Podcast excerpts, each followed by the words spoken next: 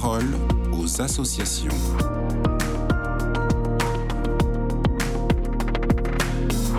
Grégoire François Dainville, vous êtes directeur général de la Fondation Le Jeune. L'année 2023 s'est terminée par une victoire majeure pour votre fondation.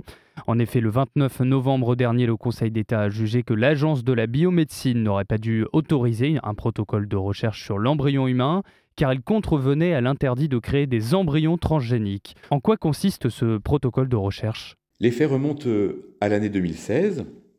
Cette année, euh, l'Agence de la biomédecine autorise un projet de recherche dont l'objectif euh, est d'expérimenter la technique dite de la PMA à trois parents. Alors, en quelques mots, très simplement, il s'agit d'essayer de fabriquer un embryon humain à partir de l'ADN de trois personnes. L'ADN d'un couple, un homme et une femme, et l'ADN d'une femme donneuse dont les mitochondries, alors les mitochondries c'est l'usine dans la cellule qui fabrique l'énergie de la cellule, donc une femme donneuse dont les mitochondries sont intactes alors que les mitochondries de la femme du couple, elles, dysfonctionnent.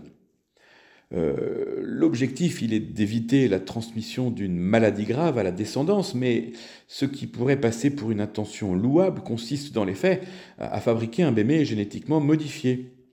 Alors à l'époque, c'est absolument interdit par la loi, euh, mais euh, au-delà, euh, c'est une atteinte à la préservation du patrimoine génétique de l'humanité. Pourquoi? Parce que cette modification, dont on ne connaît pas toutes les conséquences, en réalité, elle va se transmettre de génération en génération, elle va se transmettre à la descendance. Alors, par cette décision, le Conseil d'État confirme que la technique utilisée dans cette recherche viole l'interdit du transgénique.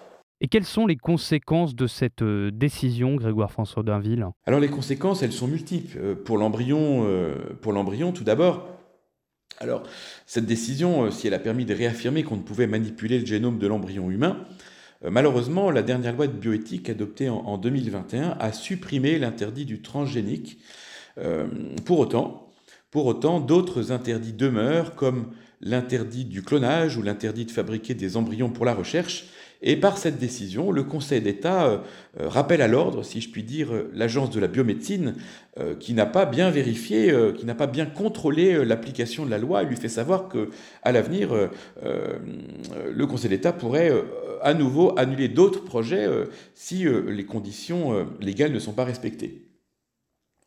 Alors il y a des conséquences aussi pour la Fondation, puisque en lui donnant raison, euh, le Conseil d'État reconnaît son expertise euh, et lui reconnaît le droit euh, à agir devant les tribunaux pour défendre les droits de l'embryon qui est le plus petit de l'espèce humaine. Et d'ailleurs, il faut savoir que la Fondation Le Jeune est la seule institution aujourd'hui reconnue par le juge pour défendre l'embryon humain devant les tribunaux. Alors les conséquences pour les chercheurs euh, aussi, c'est que euh, bah, le Conseil d'État rappelle que la loi s'applique à tous. Et euh, sur le point de, ce projet qui a été annulé, eh bien, les chercheurs ne pourront ni publier leurs travaux, ni de ce fait utiliser les résultats de leurs recherches. Et puis, plus globalement, je crois que cette victoire rappelle qu'il est urgent d'agir contre l'absence de considération de l'embryon humain, qui euh, petit à petit est beaucoup moins protégé que euh, l'animal, moins protégé que certaines, certaines mêmes espèces végétales. Euh, je pense à l'interdiction des, OGM.